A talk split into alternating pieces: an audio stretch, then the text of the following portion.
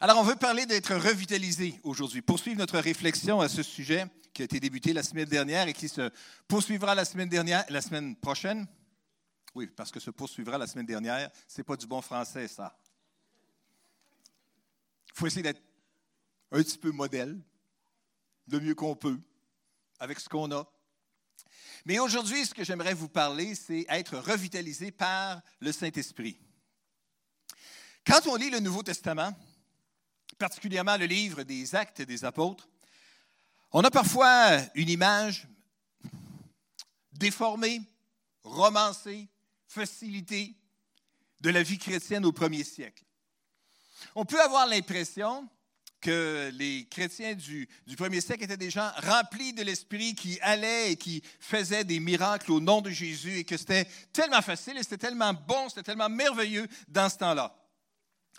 Ben, il faudrait peut-être nuancer et se rappeler peut-être qu'à cette époque-là, le contexte était plutôt hostile. L'heure était hostile. Que l'environnement dans lequel ils vivaient, il y avait de la tension. Par exemple, les autorités religieuses n'étaient pas très heureuses et satisfaites de voir ce nouveau mouvement-là désorganisé qui poussait, puis qui se développait, puis qui montait. Le pouvoir politique voyait de plus en plus comme une menace le nombre de nouveaux croyants qui se multipliaient. De toute façon, l'ambiance de la recherche du plaisir qui existait à l'époque dans les grandes villes de l'Empire romain était quelque chose qui ne facilitait pas la vie pour quelqu'un qui voulait vivre un haut degré de moralité à cette époque-là. Ce n'était pas si facile que ça. Toutefois, ils ont été capables de traverser le temps, cette période et de vivre dans cette génération-là en accomplissant des choses merveilleuses et glorieuses au nom de Jésus parce qu'ils dépendaient de la présence et de la puissance du Saint-Esprit. Et aujourd'hui, nous aussi, dans notre monde, dans notre culture, dans notre ville où il y a peu de chrétiens nés de nouveau, nous avons besoin aussi de dépendre de la présence et de la puissance du Saint-Esprit si nous voulons accomplir tout ce que Dieu souhaite accomplir dans nos vies. On a besoin de la puissance du Saint-Esprit pour être capable de vivre la vie, euh, la vie importante que Dieu a pour nous autres, pour accomplir les œuvres qu'il veut réaliser dans nos vies, pour être capable de porter du fruit comme il le souhaite. J'espère que vous vous rappellerez de cette image d'une saison où est-ce qu'il n'y a peut-être pas grand-chose qui se passe, mais que Dieu veut qu'on approfondisse nos racines spirituelles. J'ai trouvé ça vraiment bien, vraiment riche, et que Dieu puisse l'accomplir dans chacune de nos vies en ce moment même. Pour que lorsque le printemps viendra et que l'autre saison viendra, on soit capable de porter du fruit à la louange, à la gloire de son nom comme jamais auparavant. Amen. Alors, si on, a donc besoin de la puissance du Saint-Esprit pour vivre cette vie-là qui va porter du fruit et une vie qui va accomplir les œuvres que Dieu a pour nous autres. Quand on donne notre vie à Jésus, c'est sûr que son désir à lui, c'est que son esprit vienne sur nous et puis d'une manière puissante pour qu'on puisse avoir un sens profond de son amour et de sa présence qu'on puisse être revêtu d'une compréhension euh, de, sa parole, encore plus profonde de sa parole, puis une grande sensibilité à ses impulsions lorsqu'il veut nous diriger. Nous pouvons, par la puissance du Saint-Esprit, être rendus capables de servir d'une manière importante pour faire avancer le message de l'Évangile là où il nous place, là où nous étudions, là où nous travaillons, là où nous vivons, où nous résidons.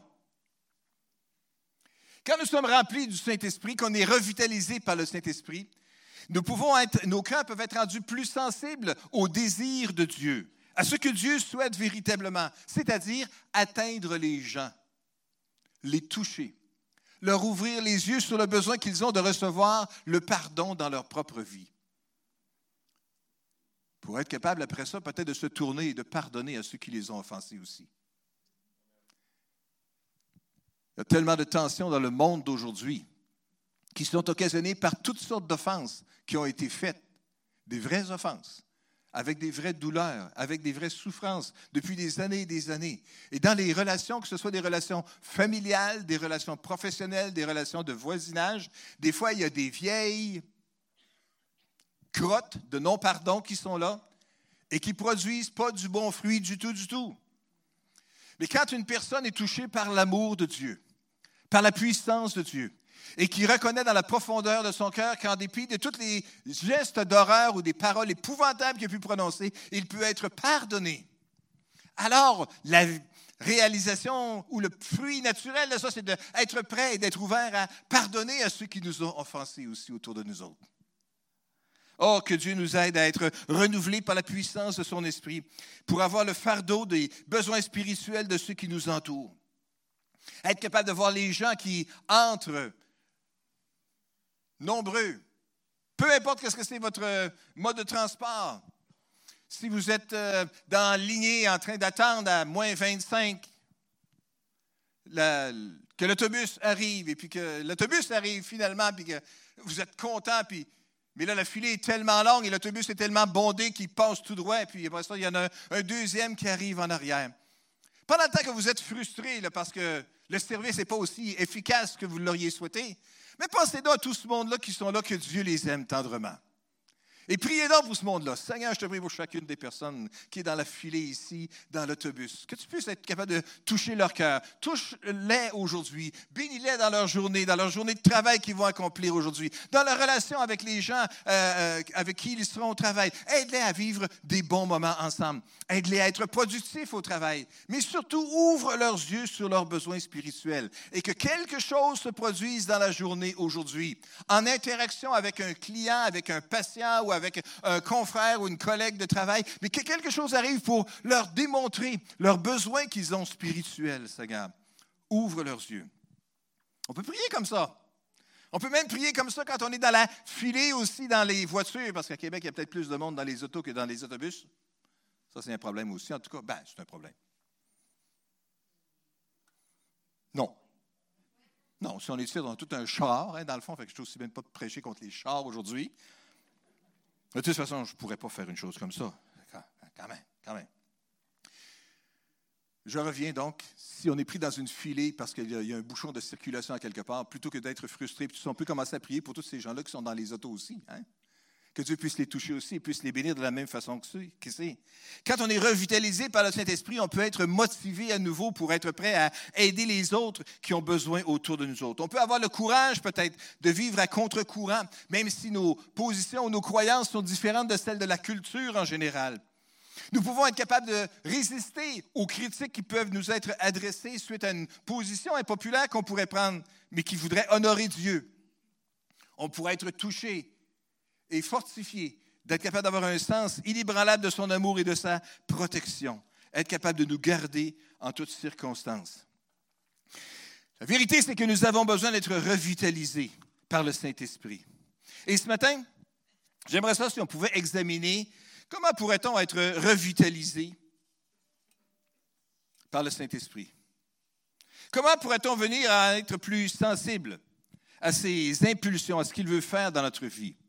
Et ce matin, j'aimerais, si on pouvait se tourner ensemble dans l'épître de Jude au verset 3. Il n'y a pas de chapitre parce qu'il y a juste un chapitre dans Jude, mais Jude 3, qui nous montre dans le fond une gradation, ce qu'on pourrait appeler peut-être une gradation de la sensibilité au Saint-Esprit, la gradation de la sensibilité à la poussée du Saint-Esprit. Lisons-le ensemble. Mes chers amis, j'avais le vif désir de vous écrire au sujet du salut qui nous est commun. J'ai vu la nécessité de le faire maintenant, afin de vous recommander de lutter pour la foi qui a été transmise une fois pour toutes à tous ceux qui appartiennent à Dieu. On peut s'arrêter ce matin pour réfléchir à cette gradation-là ici qu'on voit. Je dis qu'il y avait vraiment un vif désir, un désir réel, présent, actif, euh, palpable, il y avait un désir donc d'écrire au sujet du salut qu'on a en Jésus et puis de notamment faire attention à toutes les fausses doctrines qui pourraient circuler. Mais après avoir eu ce vif désir-là, il a ressenti la nécessité de le faire. Alors ça part par un désir qui devient un vif désir, qui devient une nécessité. Nécessité, on n'est plus juste à l'époque, à, l'étape de dire Hey, j'aimerais bien, il faudrait bien, oh, j'aimerais tellement. À la nécessité, c'est il faut. Je suis obligé de.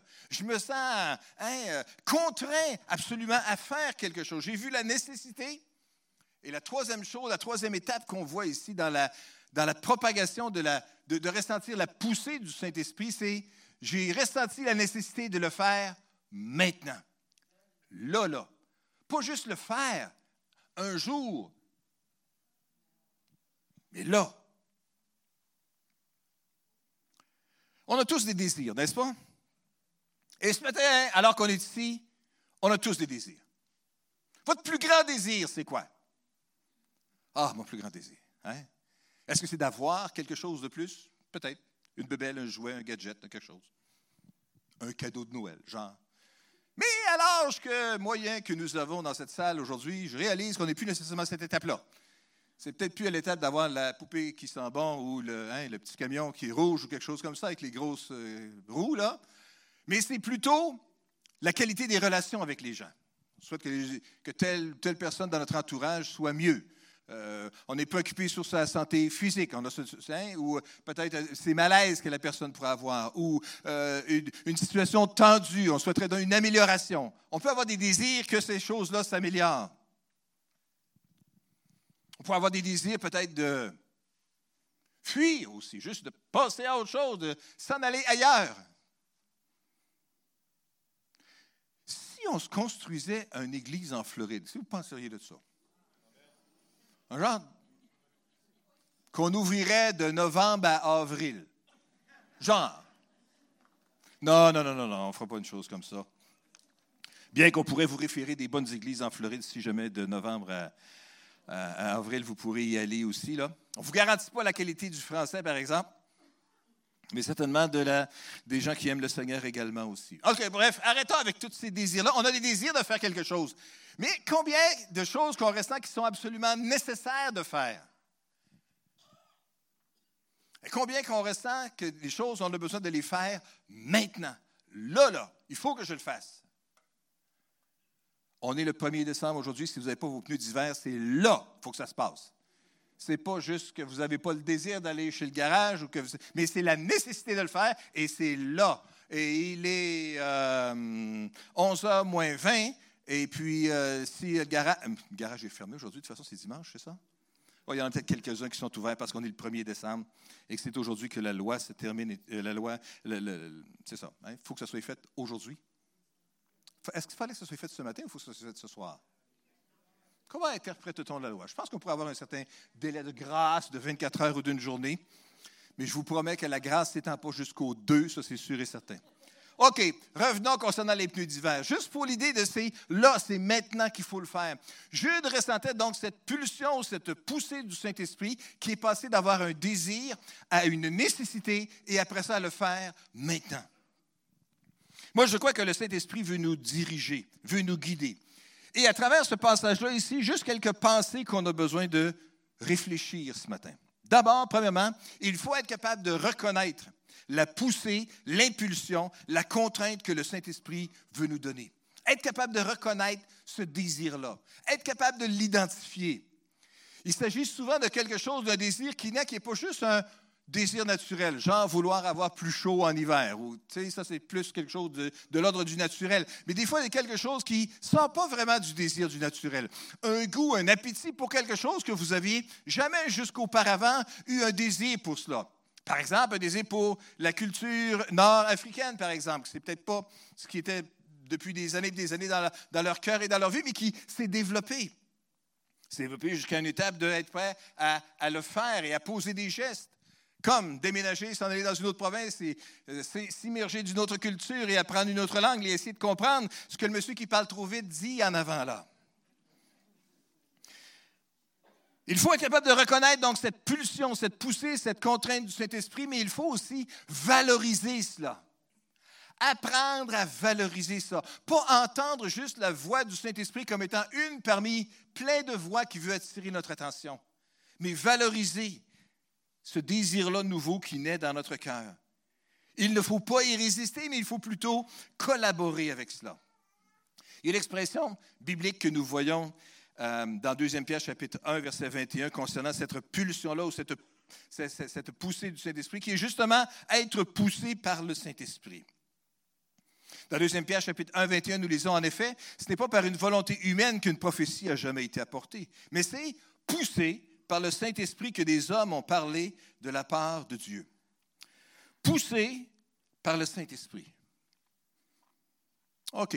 Réfléchissons un petit peu sur poussé par le Saint-Esprit. Poussé. Quand est-ce que vous avez besoin d'être poussé? Eh, la plupart des femmes diraient Mon mari a besoin d'être poussé quand il ne fait rien, quand il est immobile, quand il n'ose pas avancer. On a besoin d'être poussé, encouragé, stimulé. Hein? On a besoin d'être poussé quand on manque de confiance, peut-être. Genre, le plongeur qui est sur le bord du plongeon, puis qui aimerait, puis qui voudrait, puis qui a préparé, puis qui a tout étudié la théorie de comment il faut le faire, puis là maintenant, il doit le faire, il a besoin d'être poussé. Peut-être qu'il ne veut pas être poussé, mais ça pourrait l'aider. On a besoin d'être poussé lorsqu'on obstrue la circulation, lorsqu'on est dans le milieu de la voie, lorsqu'on jase avec notre voisin dans le milieu du corridor au troisième étage de l'hôpital, puis qu'il y a une situation d'urgence qui se passe, on a besoin d'être poussé le long du mur pour que la situation d'urgence puisse être capable de circuler librement. Être poussé, ça veut dire ça, être poussé par le Saint-Esprit? On a besoin d'être poussé quand on est peut-être négligent. Les jeunes à l'école de 7 ans ou plus qui ont de la misère et qui ont tendance des fois à être un petit peu négligents ont besoin d'être encouragés, poussés. On a besoin d'être poussé quand on est figé, quand on est terrorisé par la peur. On a besoin de pousser quand une auto est enlisée dans la neige. On a besoin de pousser dans la même direction. Mais ça donne des bons résultats dans ce cas-là. Hein. La voiture n'est plus enlisée, il sera capable de circuler puis d'avancer. Être poussé. Poussé par le Saint-Esprit ne veut pas nécessairement dire euh, d'être, de, se tasser du chemin, bien que peut-être le Saint-Esprit veut des fois nous tasser du chemin pour être capable d'accomplir tout ce qu'il veut. Mais je, alors que je réfléchissais à toute cette idée-là d'être revitalisé par le Saint-Esprit, en étant poussé par le Saint-Esprit ou attentif à ce que le Saint-Esprit veut accomplir, je me suis mis à imaginer. Imaginons ensemble si on entrait ensemble comme une église qui est en marche dans une nouvelle saison où on se laisserait pousser par le Saint-Esprit où ensemble, collectivement, on cultiverait une sensibilité spirituelle pour mieux discerner la volonté de Dieu. Je me demande où est-ce que ça, ça nous mènerait. Hmm. Est-ce que ça pourrait nous mener, par exemple, à pouvoir écrire un nouveau chapitre de la puissance du royaume de Dieu à Québec? Est-ce que ça nous est-ce que ça pourrait nous pousser peut-être? À vivre quelque chose qu'on n'a jamais expérimenté encore du royaume de Dieu dans la ville de Québec. De passer d'un vif désir à une nécessité et à maintenant. Si on relit dans Jude chapitre 3, mais ça jamais j'avais le vif désir de vous écrire au sujet du, du salut qui nous est commun. Puis j'ai vu la nécessité de le faire là, là, maintenant, afin de vous recommander de lutter pour la foi qui a été transmise une fois pour toutes à ceux qui appartiennent à Dieu. Il faut reconnaître ici que la poussée de l'Esprit, en tout cas dans le cas de Jude, certainement, c'était d'encourager dans le combat pour la foi. C'était ce qui était dans son cœur, c'était ce que l'Esprit voulait qu'il souligne ici. Lutter pour la foi. Intéressant de noter ici que c'est mentionné que la foi a été transmise une fois pour toutes. La croissance dans la foi, la croissance dans l'obéissance de l'Esprit n'est pas une recherche à des extravagances on a besoin de creuser un peu plus, peut-être, oui, mais peut-être pas nécessairement s'écarter. En effet, dans Éphésiens chapitre 4, 14, nous lisons de cette manière, en croissant dans le Seigneur et en vivant sous, en bénéficiant des différents ministères que Dieu veut accorder à l'Église, nous ne serons plus des petits-enfants, ballottés comme des barques par les vagues et apportés ça et là par les vents de toutes sortes d'enseignements, à la merci d'hommes habiles euh, habile à entraîner les autres dans l'erreur. On a besoin d'avoir un examen euh, approfondi des Écritures de la parole, c'est certain. Approfondir, creuser, Mais pas nécessairement, mais certainement pas s'écarter de la vérité des Écritures. La foi a été transmise une fois pour toutes. Alors revenons donc à cette idée d'avoir un vif désir et de chercher et de vouloir être poussé par le Saint-Esprit. Un examen plus approfondi des mots grecs, différents mots grecs, traduits par l'idée de pousser, qui nous est traduit comme ça en français dans le, Nouveau Testament, démontre qu'il faut quand même nuancer ce que c'est pousser. Pousser ne nécessite pas ici un geste de violence, de pousser justement euh, quelqu'un à l'écart et tout ça, mais vient plutôt avec l'idée de conduire, de supporter, de soutenir, de tendre vers. Nous voyons par exemple de ces exemples-là, cette expression-là d'être poussé par l'Esprit dans le Nouveau Testament. Dans Luc chapitre 2, verset 27, nous voyons que poussé par l'Esprit, il vint au temple. Il s'agit ici de Siméon, une personne âgée qui a été poussée par l'Esprit de venir au temple. Et quand les parents de Jésus apportèrent le petit enfant pour accomplir les, les rites qu'ordonnait la loi. Siméon a obéi à cette poussée ou à cette pulsion, à cette direction du Saint-Esprit. Et comme résultat, il a vu Jésus. Il a vu le petit bébé Jésus. Et il avait reçu comme vision dans, son cœur, ou comme parole qu'il avait reçue de la part de Dieu, qu'un jour qu'il ne mourrait pas sans avoir vu le salut de Dieu. Alors, lorsqu'il a obéi à cette pulsion de l'Esprit, il a été capable d'accueillir le petit bébé, le voir, puis il est capable de dire Waouh, merci Seigneur, tu me permets maintenant de retourner en paix vers l'avenir, maintenant que mes yeux ont vu ton salut. Ce qui veut dire que pour vous et moi, on ne sera pas poussé par l'Esprit d'aller au temple. En tout cas, la plupart d'entre nous, j'imagine. Je parle du temple à Jérusalem. D'abord, il faudrait le reconstruire. Et puis après ça, ben, Jésus ne sera plus un petit bébé à nouveau. Quand Jésus va revenir, ça ne sera plus comme un petit bébé, mais ça va être dans la gloire et dans la puissance. Mais nous pouvons quand même être dirigés, avoir des désirs, puis une nécessité de le faire maintenant par le Saint-Esprit, d'aller dans une direction, et peut-être bien qu'on pourrait faire une découverte extraordinaire à ce moment-là.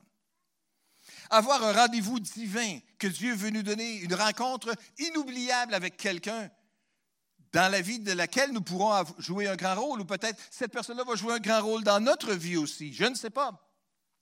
Quelle sorte de rencontre ferait-on si on osait être plus obéissant, audacieux dans notre obéissance à la pulsion ou à la direction du Saint-Esprit dans notre vie?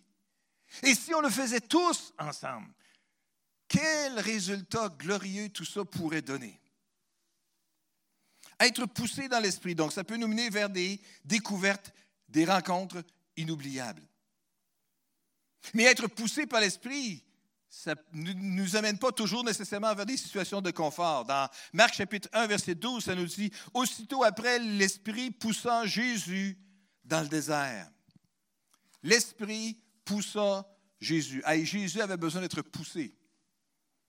On peut se rassurer? Pas toujours parce que je suis un rebelle que j'ai besoin d'être poussé, hein? mais l'Esprit a contraint Jésus, a amené Jésus à aller, pas nécessairement dans un endroit de confort, c'est-à-dire vraiment pas dans un endroit de confort, dans le désert. En plus, pour être tenté par le diable. En plus, pendant 40 jours. Mais c'était l'Esprit qui le dirigeait. Autrement dit, la pulsion de l'Esprit ou l'impulsion de l'Esprit ou la direction de l'Esprit ne nous mène pas toujours nécessairement vers le confort. Ou plutôt, le corollaire, c'est que l'inconfort n'égale pas toujours qu'on n'est pas dans la volonté de Dieu. Même si on vit une saison hivernale comme Église et que nos racines sont en train de s'approfondir, ce n'est pas nécessairement agréable de se faire vanter dessus à moins 25 degrés. Mais si ça produit des racines encore plus profondes, qui vont solidifier encore plus l'arbre et qui sera encore plus capable de porter du fruit dans les saisons à venir, alors là, ça vaut la peine. Et qu'est-ce qui nous dit que nos moments de désagrément dans les déserts spirituels qu'on peut vivre ne produisent pas exactement cette chose-là aussi dans nos vies personnelles? Être conduit par l'Esprit, suivre la direction de l'Esprit peut nous mener des fois dans des situations qui sont euh, inconfortables, c'est possible peut-être qu'on soit conduit même vers des moments d'épreuve. Mais tout ça, ça va, servir à nous fortifier. Être conduit par l'Esprit, ce n'est pas toujours évident. Des fois, ça peut être carrément mêlant. Dans Actes chapitre 21, verset 4, encore une fois, la même expression est utilisée. La Bible nous dit qu'il y avait là des disciples et après les avoir trouvés, nous sommes restés sept jours avec eux. Or, ceux-ci, les disciples, poussés par l'Esprit, encore la même expression ici, conseillaient à Paul de ne pas se rendre à Jérusalem. Parfois, c'est carrément mêlant. Les disciples avec lesquels Paul résidait à ce moment-là et qu'il encourageait, ressentait dans leur esprit qu'il y avait quelque chose de difficile qui s'en venait pour Paul. Une arrestation, il était pour être euh, euh, jugé, condamné, arrêté, tout ça, s'il se rendait à Jérusalem. Alors, leur interprétation de ce qu'il ressentait, c'était Vas-y pas, c'est dangereux pour toi. Paul répond plus tard en disant Que faites-vous là en essayant de me briser le cœur? Je suis prêt à y aller, mais non seulement à être arrêté, mais même à mourir pour la cause de Jésus. Il savait qu'il s'en allait et qu'il y avait de la souffrance en avant de lui, mais il n'arrêtait pas d'aller dans la même direction quand même. Mais pour un disciple qui entend ça, pour nous qui ressentons des fois des pulsions, ça peut être mêlant. Ça peut être mêlé des fois dans la direction. Entre l'impulsion et mes réflexions que je peux faire. La vérité, mes amis, c'est que dans la vie, vous le savez, ça ne marche pas toujours comme on a pensé. Ça ne marche pas toujours comme on a imaginé. Ben, L'exemple que nous expérimentons comme Église, certainement, d'avoir d'avoir expérimenté un feu au mois de juin 2017, puis de se réunir ici dans un, cinéma, ce n'était pas nécessairement ça qu'on avait pensé, imaginé, rêvé ou prié, jamais, jamais. En tout cas, pas en français, certains, ou même pas en anglais non plus. Mais euh, en esprit, je ne sais pas tout ce que j'ai pu prier. Je n'ai pas toujours interprété toutes mes prières, mais c'est pas ça qu'on imagine, c'est pas ça qu'on pense, mais des fois, on se retrouve dans des situations comme cela. On a un épisode intéressant dans, le livre des Actes au chapitre 16, où est-ce qu'on nous parle des disciples, l'apôtre Paul et puis les disciples qui avancent, qui veulent aller évangéliser. Et puis nous lisons à partir du verset 6 qu'ils ont traversé la Galatie phrygienne parce que le Saint-Esprit les avait empêchés d'annoncer la parole dans la province d'Asie. Le Saint-Esprit les avait empêchés. Verset 7. Parvenus près de la Mysie, ils se proposaient d'entrer en Bithynie, mais encore là, l'Esprit de Jésus s'opposa à leur projet. De quelle manière l'Esprit de Jésus s'est-il opposé à leur projet? On ne sait pas, on ne connaît pas les détails, mais on peut imaginer qu'il y avait un malaise, et pas juste un petit malaise, mais un grand, profond malaise, que hey, je ne me sens vraiment pas à l'aise de poursuivre dans cette direction-là. Quoi qu'il en soit, les, portes qui ont été fermées, les, les contraintes qu'ils expérimentaient ou qu'ils ressentaient, il y avait quelque chose qui faisait qu'ils étaient opposés à ça. Ils ont donc traversé la Mésie, descendirent au port de Troas, et là, Paul eut une vision au cours de la nuit, une image, une vision. Et il y avait un Macédonien qui se tenait devant lui et qui le suppliait, viens en Macédoine et secours-nous.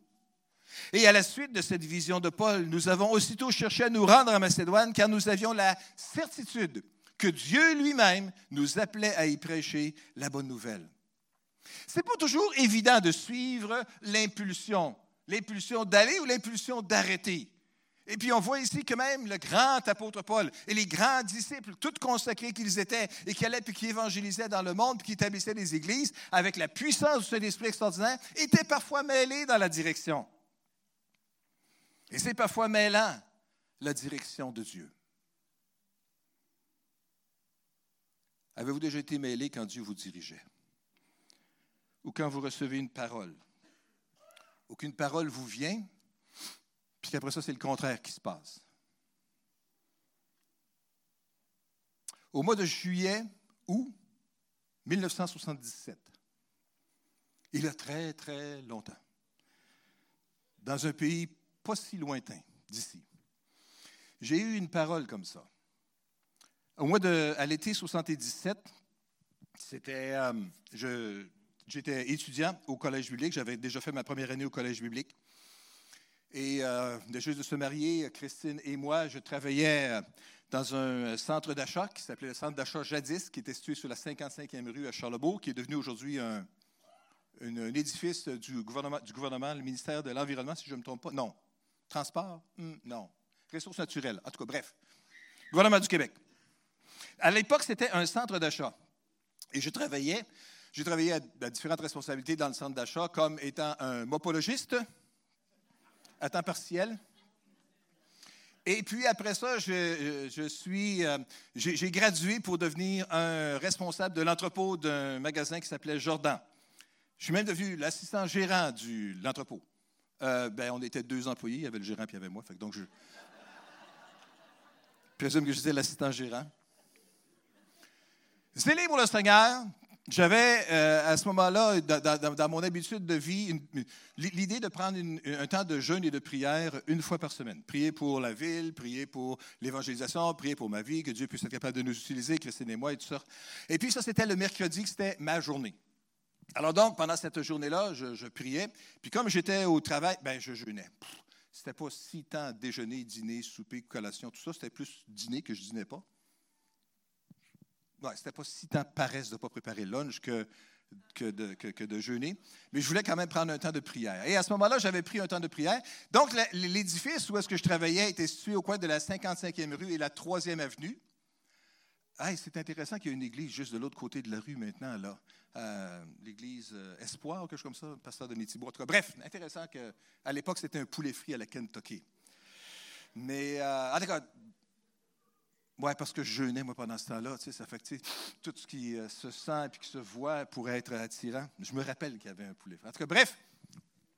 Et puis, ce que j'avais fait comme, comme habitude pendant que je, que je priais, c'est que je, j'avais été prendre une marche à l'extérieur dans cette période-là. Comme je vous dis, c'est juillet ou août. Et euh, je suis allé prendre une marche sur la voie ferrée. Il y avait une voie ferrée, c'est aujourd'hui le corridor des cheminots. C'est aujourd'hui une voie, euh, une piste cyclable ou du marchage ou euh, trottinette ou vélo, marchette, fauteuil roulant, motorisé, tout ça là. Bon, bref, c'est là. Mais dans ce temps-là, c'était des, des, chars, des, un chemin de fer. Alors, je m'étais installé là et puis je priais. Puis là, c'était un beau spot, euh, cet endroit-là, au coin, tout près de la troisième avenue. Et puis, je pouvais regarder la ville, puis je priais pour la ville. Puis là, je priais, comme, comme, comme je prie depuis, depuis, depuis le temps. Prier pour que Dieu puisse toucher la ville et tout ça. Puis à un moment donné, je suis venu vraiment toucher dans mon esprit en regardant les grands édifices de la ville. Je voyais le Hilton, je voyais le, complexe G, euh, le Concorde également aussi. Puis je priais pour tous les gens qui travaillaient là-dedans. Un peu comme je vous ai dit tantôt, prier pour les gens dans la, dans filée de l'autobus ou dans la filée de l'auto. Je priais pour les gens qui étaient dans ces édifices-là en pensant à différentes personnes que Dieu puisse les toucher et tout ça. Et puis, parce que je ne savais pas qu'est-ce que Dieu était pour faire de ma vie à ce moment-là. Bien, je sûr que j'étudiais au Collège biblique, j'avais un désir de servir le Seigneur, mais j'aurais pu aller en Afrique du Nord, j'aurais pu aller en Afrique du Sud, j'aurais pu aller en Europe, j'aurais pu aller en, Afrique, euh, en Amérique du Sud, en Sibérie, n'importe où, n'importe quel endroit, Seigneur, je suis prêt, n'importe où, tu me dis, OK, puis c'est beau, on va être parti, puis on va y aller. C'était ça l'idée.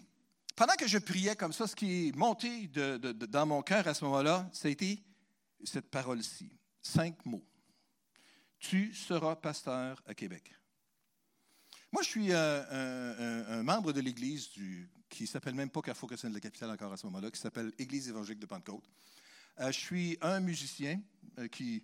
Je ne suis pas un musicien, je, suis un gratteux de guitare, connaissant quelques trois accords avant même que ces gars-là soient nés au, monde.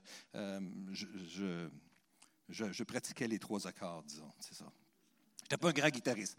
Mais je, désirais m'impliquer dans l'Église. Je voulais servir le Seigneur. J'étais aussi un chauffeur d'autobus euh, qui conduisait les gens à l'Église et tout ça. Puis le gars qui transportait les systèmes de son, puis qui branchait ça, puis essayait que ça ne fasse pas trop de feedback le, dimanche matin. Je n'étais pas technicien de son, mais j'étais le monteur de. Alors, je désirais servir le Seigneur, puis je ne savais pas trop qu'est-ce que ça serait. Mais cette pensée-là est venue à Québec. Mais j'ai dit, voyons donc, Seigneur, il y a d'autres pasteurs qui sont là, puis tu sais, c'était des grands hommes de Dieu avec des grandes paroles. Qu'est-ce que tu veux que je fasse, moi, à travers tout ça? Voyons, ça n'a pas de bon sens. Toujours est-il que cette parole-là est restée là, puis j'ai juste gardé ça dans mon cœur, rien de plus. Près d'un an plus tard, le 7 mai 1978, Christine et moi, on s'embarquait pour se diriger vers le Nouveau-Brunswick. Euh, c'était pas tout à fait le Québec.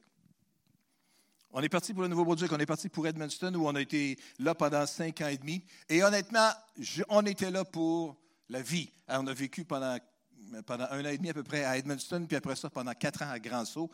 Et puis, euh, quand je passais devant le cimetière de Grand-Sault, je voyais ma pierre tombale. Je me voyais là rester pour la vie. Je me voyais rester là, puis voir l'Église grandir, et puis être capable de continuer à implanter d'autres églises à différents endroits au Nouveau-Brunswick, parce que quand on est à Grand-Sault, on n'est pas trop loin de la route qui peut nous mener, euh, traverser la province, puis s'en aller vers Campbellton, puis la péninsule acadienne. On n'est pas trop, on est sur le bord de la transcanadienne qui peut nous mener plus loin vers euh, même Moncton, Dieppe et tout ça. Bref, je me voyais être capable d'être établi à Grand-Sault puis rayonner dans toute la province du Nouveau-Brunswick, dans la francophonie. C'était prêt pour la vie. Et puis, à un moment donné, justement, la parole est venue. Euh, j'ai reçu un téléphone à un moment donné au mois de août 1983. Euh, et puis là, c'était le pasteur principal du Carrefour qui m'appelait pour demander si j'accepterais d'être membre de l'équipe pastorale au Carrefour. Et je vous ai peut-être déjà dit que ma réponse à ce moment-là avait été non. Euh, parce qu'on euh, se voyait tellement là-bas, on avait tellement une belle relation avec les gens là-bas, l'Église grandissait. On était 35 personnes dans l'Église. Quand tout le monde était là, on était 40 personnes, des fois 42. Et c'était super excitant. Mais on se voyait continuer à être capable de grandir et de rayonner également aussi pendant des années. On était aussi dans un processus de changement de, zonage pour un terrain qu'on voulait acquérir pour être capable de construire une église. Fait que je savais que ce n'était pas un bon temps pour déménager.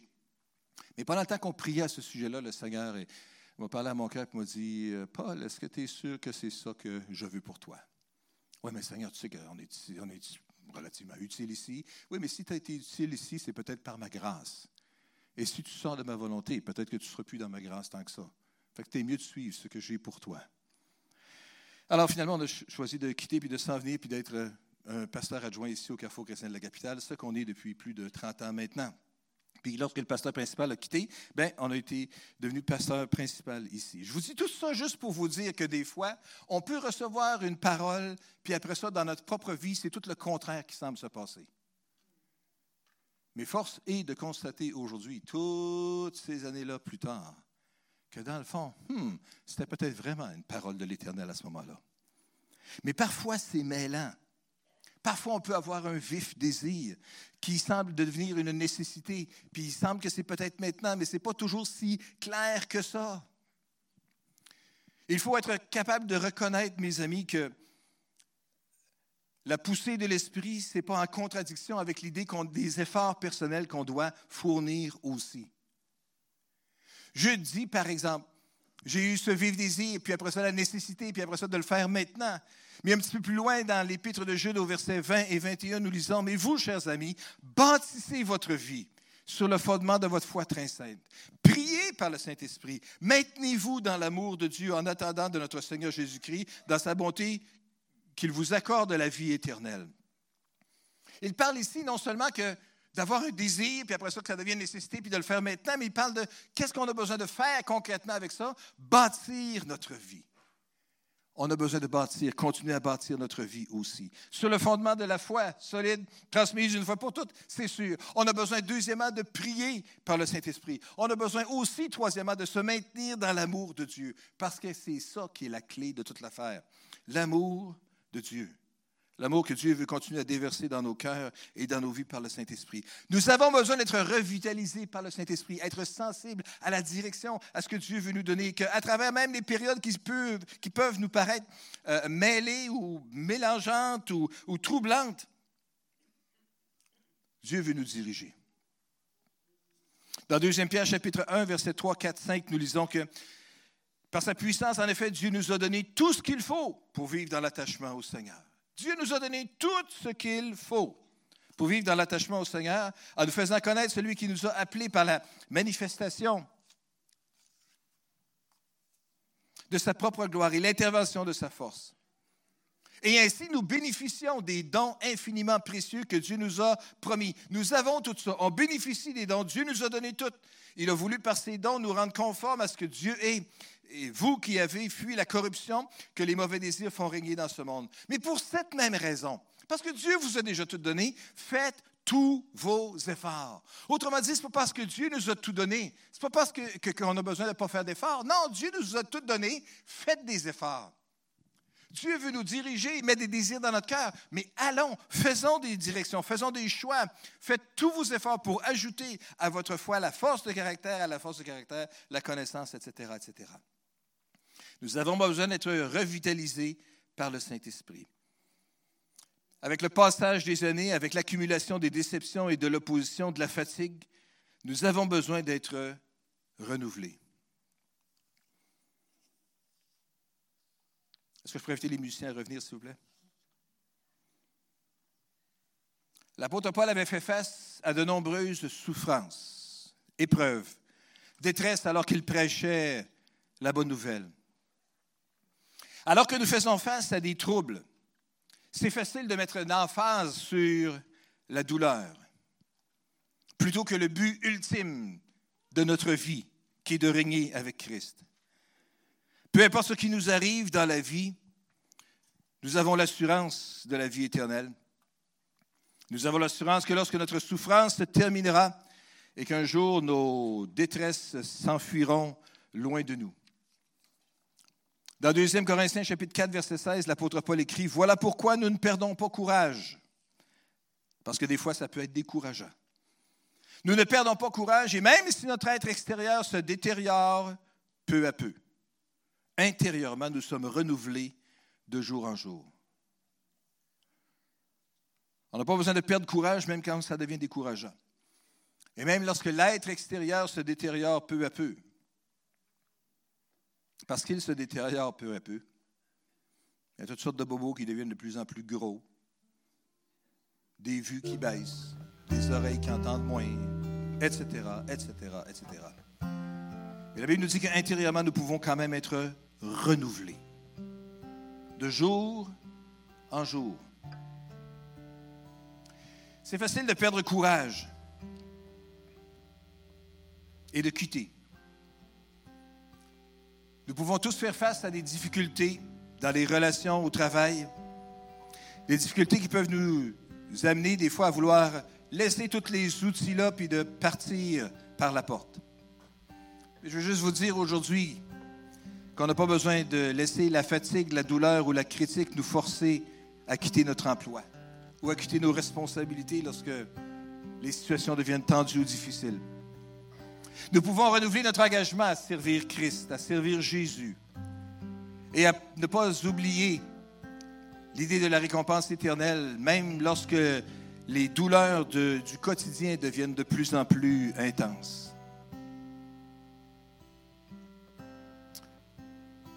Votre propre faiblesse pourrait amener la puissance de la résurrection à se manifester dans votre vie et à vous fortifier d'un moment à l'autre.